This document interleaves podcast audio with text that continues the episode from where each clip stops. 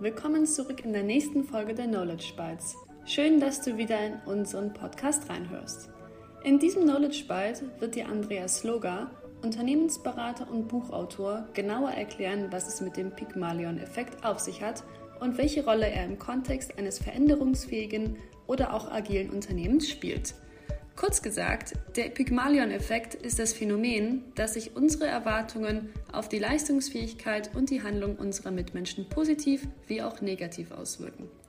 Weiteres aber erfährst du nun im Knowledge Byte. Viel Spaß beim Zuhören!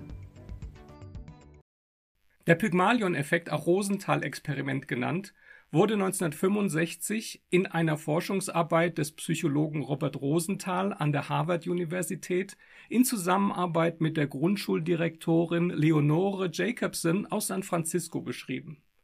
Nachdem Rosenthal schon vorher mit seinem Forschungskollegen Kermit Foddy im Laborexperimenten mit Studenten den Effekt identifiziert hatte, erweiterte Rosenthal, unterstützt von Jacobson, seine Untersuchungen auf das US-amerikanische Bildungssystem. In dem Feldexperiment wurde einer Gruppe von Grundschullehrerinnen zu Beginn des Schuljahres mitgeteilt, dass einige ihrer neuen Schülerinnen außergewöhnlich talentiert seien und besonderes Potenzial hätten. Diese Informationen waren vollkommen erfunden und die Auswahl traf willkürliche Durchschnittsschülerinnen in jeder Klasse, nachdem diese zuvor einen IQ-Test durchgeführt hatten. Am Ende des Jahres hatten jene Schüler, die den Lehrerinnen als besonders talentiert empfohlen wurden, ihre Leistungen im wiederholten IQ-Test im Vergleich zum Rest der Klasse signifikant gesteigert. Robert Rosenthal schloss folgendes Beobachtungsergebnis aus seinem Feldexperiment. Wenn wir bestimmte Verhaltensweisen von anderen erwarten, verhalten wir uns tendenziell so, dass das erwartete Verhalten mit größerer Wahrscheinlichkeit eintritt.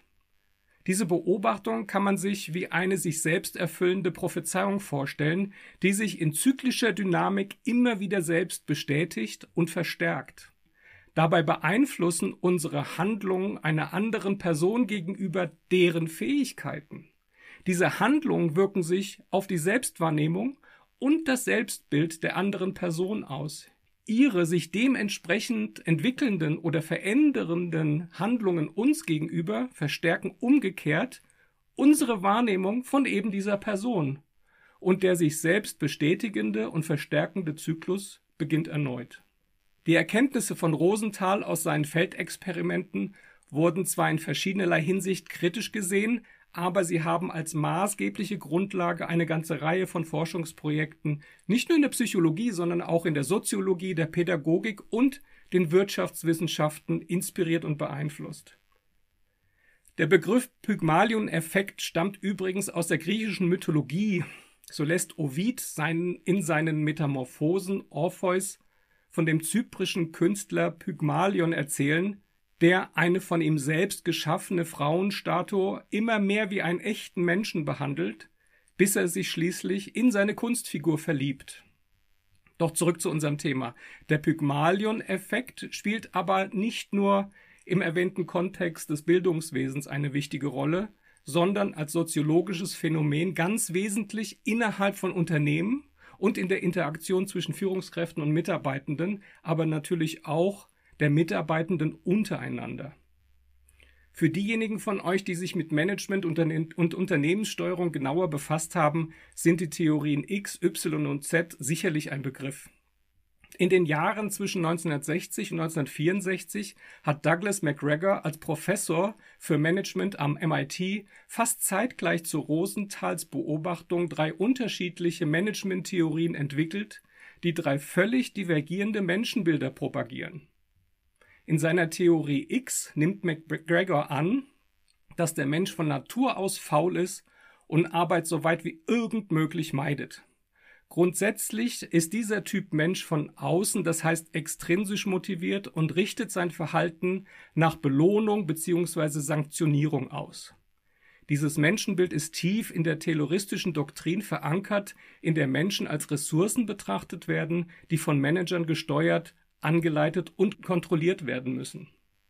Im Gegensatz dazu geht McGregor in seiner späteren Theorie Y davon aus, dass der Mensch durchaus einen intrinsischen Ehrgeiz besitzt und bereit ist, sich zur Erreichung sinnvoller Zielsetzungen und der Umsetzung sinnstiftender Aufgaben strenge Selbstdisziplin und Selbstkontrolle aufzuerlegen.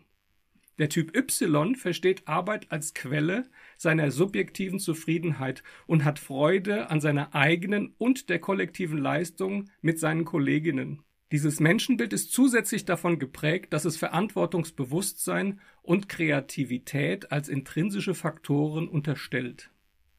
1964 begegnet McGregor seinen Kritikern mit der Synthese der beiden Management-Theorien und fasst diese zur Theorie Z zusammen.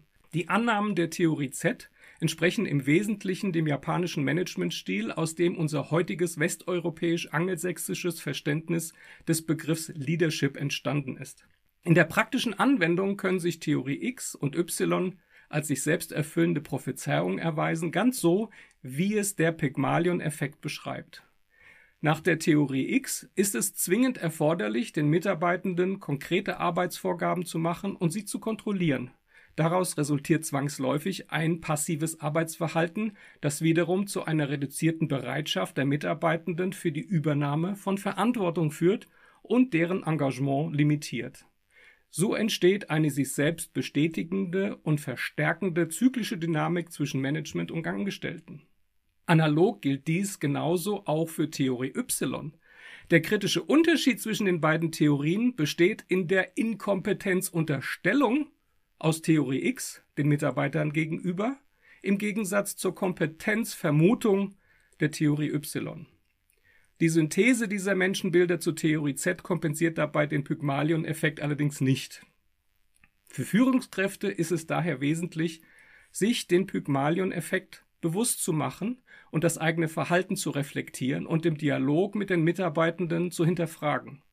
Als ersten Schritt ist es notwendig, die potenziell gegebene und unbewusste Infantilisierung seiner Mitarbeitenden zu analysieren und eine möglicherweise bestehende Eltern-Kind-Dynamik zwischen Fachexpertin und Führungskraft aufzulösen.